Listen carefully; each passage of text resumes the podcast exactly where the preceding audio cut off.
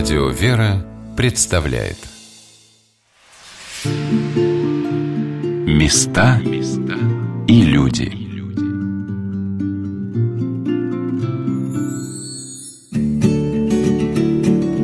На Руси издавна существовала традиция возводить храмы всем миром. Селом, а иногда и целым городом собирали деньги на строительство, месили глину, обжигали кирпичи и несли яйца для раствора – заказывали иконостас и благоукрашали храм. Порой строительство шло быстро, а иногда становилось делом всей жизни священника и приходской общины. А как строят храмы сегодня? Здравствуйте, меня зовут Ольга Королева, и я расскажу вам о московском храме в честь святителя Спиридона Тремифунского.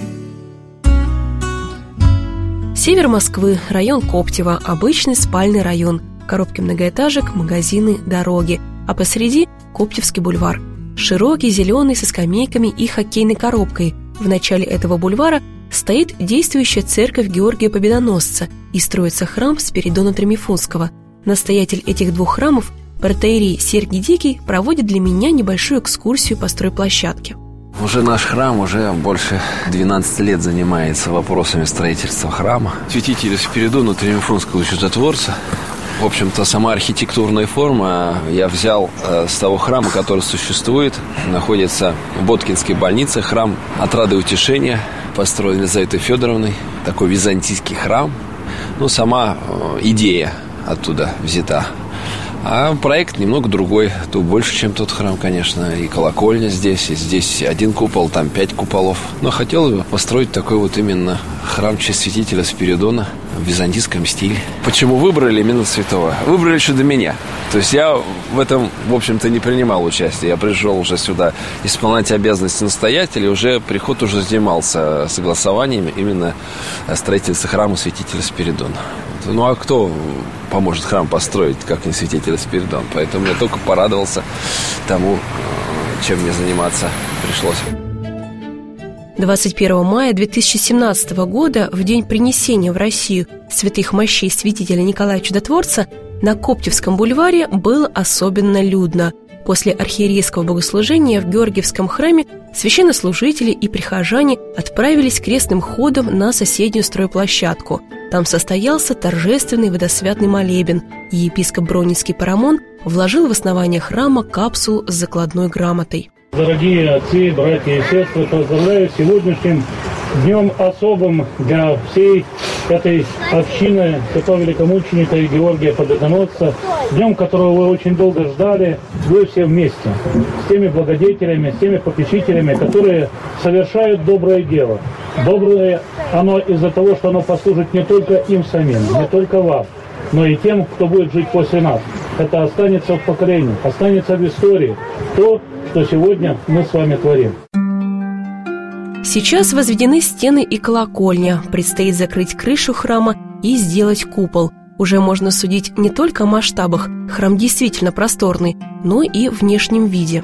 Даже в строительных лесах здание выглядит нарядно. В кладке используются три вида кирпичей, основной объем песочного цвета, а из красных и темно-коричневых кирпичиков выполнен орнамент на фасадах.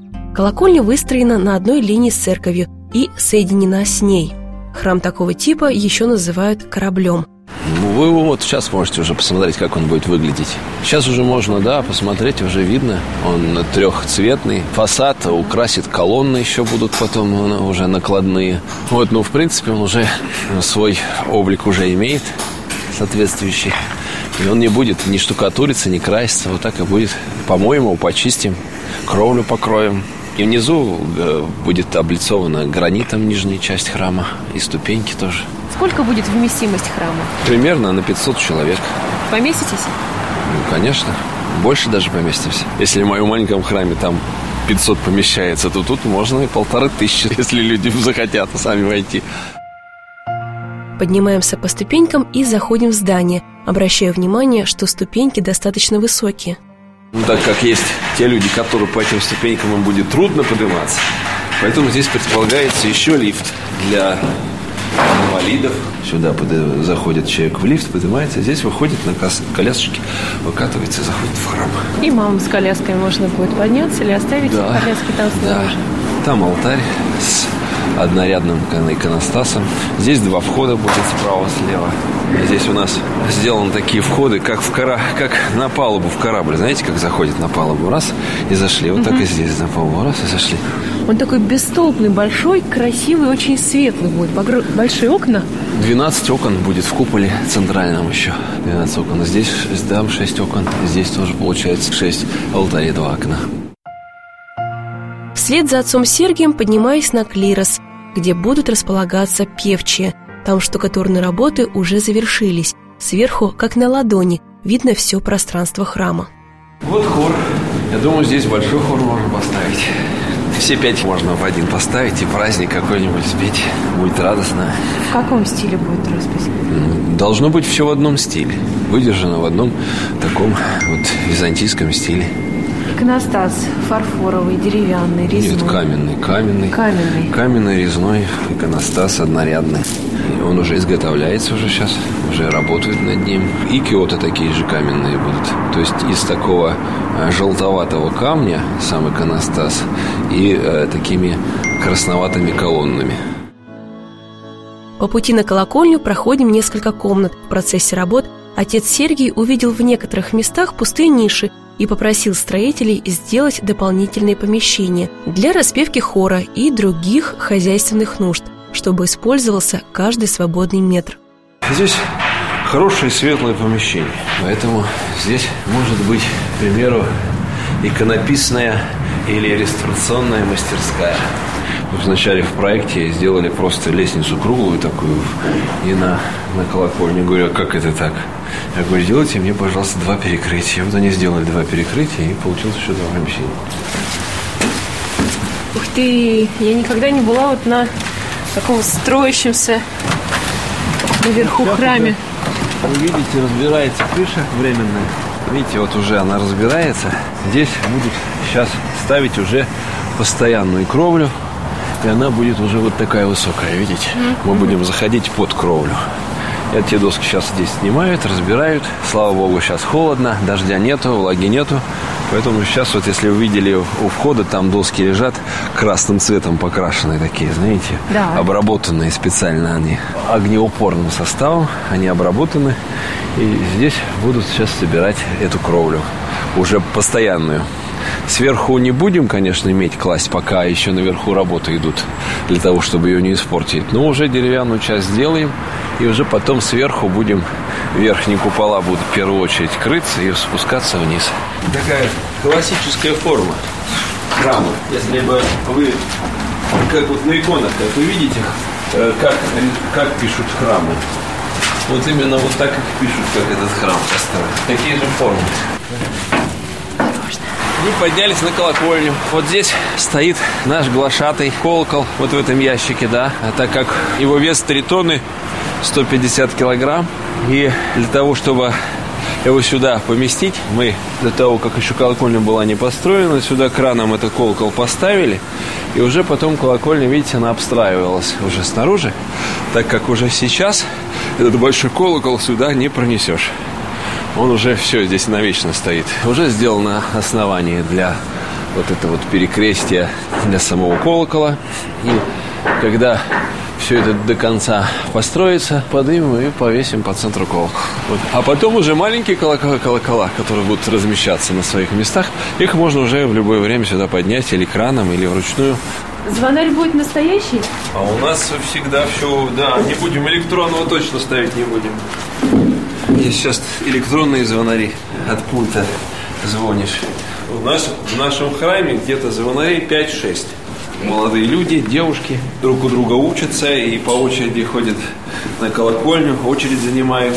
И вообще колокольня у нас имеет в нашем храме такое особое значение.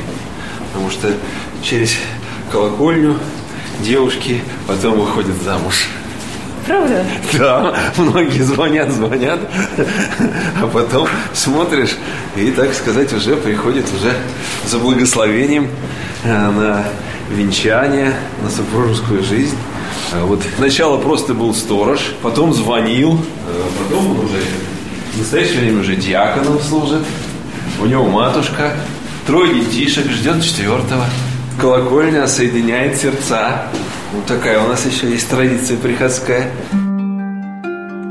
Храм имеет 45 метров в длину и ровно столько же высота колокольни, поэтому с нее хорошо видно все Коптево. Что мы видим вокруг? Что это за вот дома? Это, Ну, это роддом. Коптево? Это роддом. Четырехэтажный. Да, сегодня мы ходил, как я заходил там мамочку причащать кругленьких. Счастливые кругленькие мамочки там у нас. Вот. А здесь вот все видно, пожалуйста.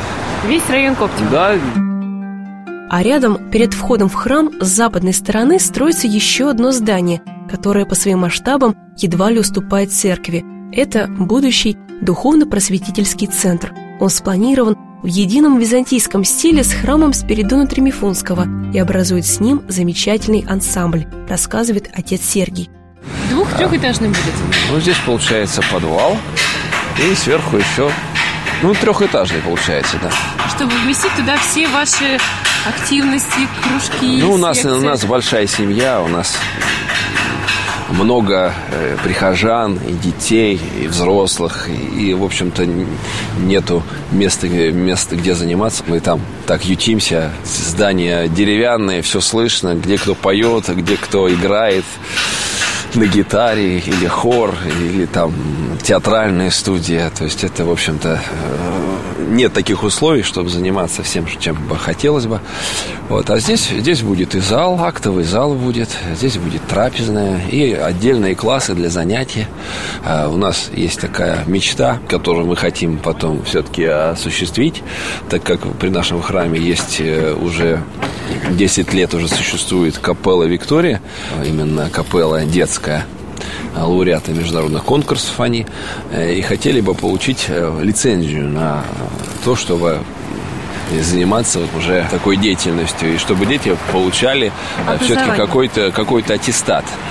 В настоящее время это невозможно, хотя мы тоже к этому э, как-то стремились, но деревянное здание, оно в Москве является временным. И во временном здании получить лицензию для работы с детьми невозможно. А в этом здании можно будет. Здесь специально рассчитаны отдельные классы для занятия детьми, так как хоровая школа, она предполагает еще какой-то инструмент. Это может быть фортепиано, это может быть скрипка, это может быть флейта, всё, что угодно. И поэтому нужны индивидуальные занятия для того, чтобы индивидуально заниматься с ребенком. Поэтому здесь рассчитан отдельный класс. Там у нас такой возможности просто нет. Сегодня на «Волнах Радио Вера» мы рассказываем вам о жизни прихода церкви Георгия Победоносца и о том, как строится новый храмовый комплекс на севере Москвы. Георгиевский храм стоит на Коптевском бульваре с конца прошлого века. Приближалось 850-летие Москвы, и церковь осветили в честь небесного покровителя города Георгия Победоносца. Это небольшой деревянный храм, выполненный в традициях русского северного зодчества, бревенчатый, с шатровым завершением, чешуйчатыми главками и колокольней. В первый приезд в Коптевский храм мне довелось познакомиться с его сестричеством. Каждый четверг здесь служится молебен о болящих, а после сестры собираются в соседнем двухэтажном здании в кабинете настоятеля отца Сергия.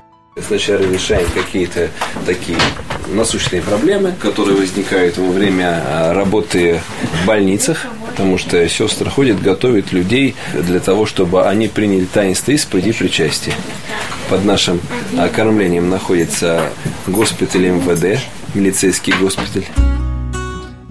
Кроме того, сестры окормляют ЦИТО – Центральный институт травматологии и ортопедии и детскую инфекционную больницу. Ну, еще роддом вот напротив. Это субботу там совершается божественная литургия, накануне вечерняя и утренняя. А сестры в пятницу вечером приходят и два отделения готовят. То есть приходят в каждую палату. Кто-то уже давно уже ходит этим занимается, а кто-то учится также вместе ходят они и готовят людей к исповеди, к причастию. Батюшка служит литургию, но так как люди э, не все могут э, ходить анатомии лежачие, у нас там стоит экран, и трансляция идет в палаты. И уже по необходимости сестры готовят э, людей к исповеди, к причастию. После литургии батюшка с чашей проходит и причащает в двух отделениях. То есть там четыре этажа. А за одну неделю мы проходим два отделения. Ну, а в реанимацию ходим тогда, когда туда приглашают. Четыре этажа – это огромное количество людей. Ну, да, там много палат. Ну, не все, а просто кто желает, в каждую палату заходит, они беседуют. Кто-то хочет, кто-то не хочет сказать спасибо, до свидания. Ну, как всегда бывает. И сколько вас всего? Это, это не все. Нет, не все. Юля, вот Юля пускай ответит. Посвященных сестер 13. И очень много хороших добровольцев. Но посвященное это громкое название, батюшка благословляет полуапостольникам, служится молебен, старшая сестра его надевает, вот, и у нас уже таких 13. Но много добровольцев. В кабинете настоятеля яблоку негде упасть. Вокруг стола, заваленного письмами, сидят молодые красивые женщины и несколько мужчин. Одна из сестер милосердия пришла вместе с семилетним сыном. У нас то не да, это правда. То случай. Юля пришла в одну палату, а ее как и стали заваливать богословскими вопросами. Одно, второе, третье, все, на все отвечает. Говорит, да, хорошо, хорошо подготовлено. Я вот там преподаватель в семинарии. Те случаи. Решили проверить квалификацию. То есть приходится быть готовым. Ну, конечно, потому что это, ну, вот конкретно в ЦИТО, в больницах, это большое страшное дело. Ты приходишь к человеку и рассказываешь вещи, которых он никогда не знал. Ну, о храме, о церкви. Мы же все православные с крестиками, да? ЦИТО – это Центральный институт травматологии и ортопедии. Очень специальная больница, там они все лежачие. Очень мало ходячих, практически нет. Вот, они все лежачие, поэтому мы и ходим туда каждую палату. И иногда это бывают чудесные случаи, после которых ты сама начинаешь как-то радостнее на жизнь смотреть. Потому что вот лежит человек, ты с ним разговариваешь, да, все, батюшка пусть приходит, и ты понимаешь, что ну, не видно как-то, с чем лежит девушка молодая. А потом пригляделся, у нее ампутация двух ног до, ну, до бедра. А лежит совершенно цельный, э, хороший, такой прям человек, который с тобой поговорил, что-то рассказал. И ты думаешь, что ну, это ты половинка, а целая. Вот. А еще вот такие бывают пациенты, про которых потом все время рассказываешь. Они там, ну, что такое тебе скажут, примечательно. Ну, конечно, подготовка. Мы на курсы ходили, заканчивали. У нас были и катехизаторские курсы, были специальные миссионерские курсы. И закончили курсы сестер милосердия. Горшки выносили. Ну да, то есть, э, как вот нам говорили, что нельзя человеку рассказывать о Боге и храме, пока у него там кровь или там не помененный памперс. Ну, грубо говоря. И помогаете интересно и духовно? Интересно можем, но реже, потому что там они все-таки ухоженные больницы. У нас где просят какую-то помощь, в основном оставляют свои заявки прихожане кому-то там может быть, помочь в чем-то, там, убраться. Вот Милхиседек вот кормит голодных, любит бомжей всех кормить. Его такое милосердие. Одевает их, кормит, обувает. На столе ворох писем. Что за письма? Вот это все из тюрем. Письма, которые сестры отвечают. Женских тюрем присылается мужских. Мы стараемся как-то их духовно кормлять, что-то такое полезного написать, им Евангелие, и мальтвословчик отправить. Мой старший брат служит в Тверской губернии и окормляет жену строгого режима. У него там есть храм. Вот он просто рассказывал специфика вот этой работы – Поэтому в основном храмы в настоящее время, если раньше, может быть, этого не было, но в каждом в тюрьме практически есть храм. Есть священник, есть возможность людям туда приходить, читать псалты неусыпаемую, исповедоваться, причащаться. Поэтому сейчас, слава богу, в, в тюрьмах это кормление происходит. Поэтому, поэтому, наверное, может быть, таких уже писем, как, каких раньше, допустим, были, уже нету. Поэтому пишут уже просто просьбы какие-то такие необходимые. Каких-то излишеств, так сказать, не посылаем. Ну, вот у нас был случай, когда мужчина мужчина отписал из тюрьмы, и он не себе просил. У него семья осталась, ну вот, соответственно, без него, он был там на 3 или на 4 года осужден. И он просил, чтобы его жене отправили посылку с необходимыми детскими вещами. Бывают разные ситуации, как в жизни. У меня был такой случай. Приехал ко мне молодой человек после службы, подошел, говорит, батюшка, а можно с вами поговорить? Он рассказывает, да вот, вы знаете, я вот в тюрьме сидел, а вот и потом Богу благодарю, что туда попал. Я был женат, у меня ребенок, я там стал разгульную жизнь вести, ну, короче, связался с плохими там людьми, ну и загремел в тюрьму. А в тюрьме, говорит, я встретил батюшку Я стал ходить в храм и совершенно стал по-другому себя оценивать. И, конечно, покаялся в своей жизни. И уже после того, как меня выпустили, я вернулся к жене, просил у нее прощения. Она меня приняла окаянного. Теперь вот я заработаю деньги для своей семьи, езжу из города Твери сюда, в Москву. И поэтому, вот так как я работаю, пришел к вам сегодня на службу, так как там не мог сходить праздник. Ну, мне рассказывают, и все. Я вот сижу в Москве и слышу, как совершенно незнакомый человек рассказывает мне о моем родном брате. Я говорю, а вы скажете, вот, вот этот вот батюшка, как его звать? Отец Николай. Я говорю, ну и как он на меня хоть немножко похож? Он говорит, ну что-то есть общее, да. Говорит, это мой старший брат. И так вот интересно, в Москве пришел ко мне совершенно посторонний человек и мне рассказывает о моем брате. Такой же случай был, когда женщина пришла э, в храм и стала мне рассказывать а такой человека, с которым она встретилась, так вот она в жизни помогла, все там вот стала рассказывать. Я говорю, вот это вот, это матушка, вот она там живет, там далеко, там в городе, в Братске, там, вот там храм, Успень Престой Богородицы. Я слушаю, слушаю, слушаю, говорю, а вы знаете, я прекрасно знаю матушку, о котором вы, вы говорите. Он говорит, а как вы можете знать? Говорит, это моя родная сестра. Поэтому такие интересные в жизни бывают перипетии. Напротив меня сидит Ольга, подруги зовут ее сестра такси, а Ольга и рада. Помимо обычных забот сестры милосердия, она еще возит на своей машине пожилых прихожан.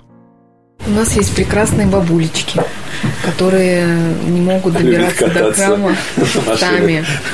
И таких бабульчик мы привозим в храм на причастие, на службу. Опять же, общаемся. Ну, я общаюсь, я очень люблю бабулечек иногда рано приходится вставать, там, долго выслушивать их э, истории, иногда одну историю по несколько раз. Но после каждой встречи с ними остается такая радость, тепло внутри и любовь. Я их очень всех люблю. Бабушки тебя тоже. Оля также, она, если она сама не может поехать, то у нее есть список тех, кто может также в этом принять участие, прихожане, которые также ну, в больницу кого-то, в поликлинику отвезти, еще что-либо. Таким образом, прихожане тоже принимают этом участие. И, в принципе, такое служение может быть в любом храме, потому что в любом храме есть люди, и у многих есть автомобили, и один раз в месяц кого-то куда-то отвезти не так это сложно. Какие-то правила у вас есть? Я помню, что там вот такой запоминающий пункт не обсуждать, не вникать. Есть всегда возможность начать перетирать подробности, которые к делу не относятся, о человеке, например. Ты же видишь, ты к нему домой пришел, ты видишь, как он живет. Ты можешь начать его там осуждать или говорить, вот поэтому у него все так сложилось. И батюшка нам всегда наставляет, что человек нужно отделять от греха и от тех обстоятельств, в которых он оказался. Человек, образ Божий всегда. И мы, когда если приходим, то вот смотрим на человека. Маша любит ходить по домам. У нее как-то есть контакты, вот ее в дома пускают. Оля у нас по бабушкам в смысле поводить, а у Маши у нас в паллиативной службе Марфа Мариинской обители работает, детской. Маша, расскажите, как э, это же вам совмещать, как помогает, как совмещать? Я не знаю, мне сложно сказать, помогает это совмещать или не помогает. Просто радуюсь своей работе, радуюсь тому, что пускают действительно в дома у нас. Но я не могу сказать, что у нас много подопечных. Мне ну, Маша относится к двух формах людей, которые э, ну, вот, имеют проблемы с социализацией, например она и может им хотя бы еду через дверь подсунуть. Наверное, наши подопечные помогают мне потом в моей работе, потому что действительно научают терпению. Это ж если есть возможность причинить добро, то ж причиню. Вот. А наши подопечные, они как раз помогают вовремя остановиться не причинять вот этого добра, которого мне хочется, а попробовать услышать, а что им хочется, в чем их потребности. Не навязывать свое видение, что я вам сейчас привнесу что-то, а попробовать действительно их услышать и на эту просьбу откликнуться. Поэтому, не знаю, учимся друг у друга и друг с другом. Беседуем за чаем с настоятелем отцом Сергием Диким и сестрами Милосердия, а этажом выше идет репетиция народного хора храма – в низкой комнатке под самой крышей, несмотря на поздний час, собрались 12 певчих с регентом Ольгой Валентиновной Чемодановой. Стоп, все сразу.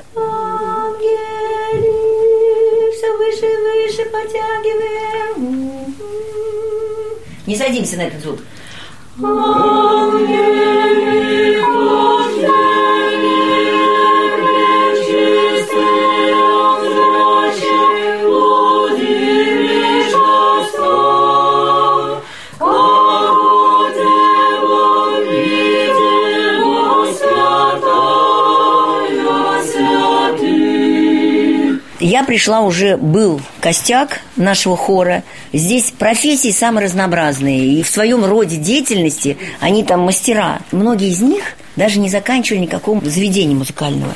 А тем не менее поют по партиям, четырехголосия. Иногда даже люди не знают нот. Мы немножко тут изучали. У нас нет возможности много заниматься сольфеджио. Но поем уже давно. Вот со мной хор поет уже десятый год.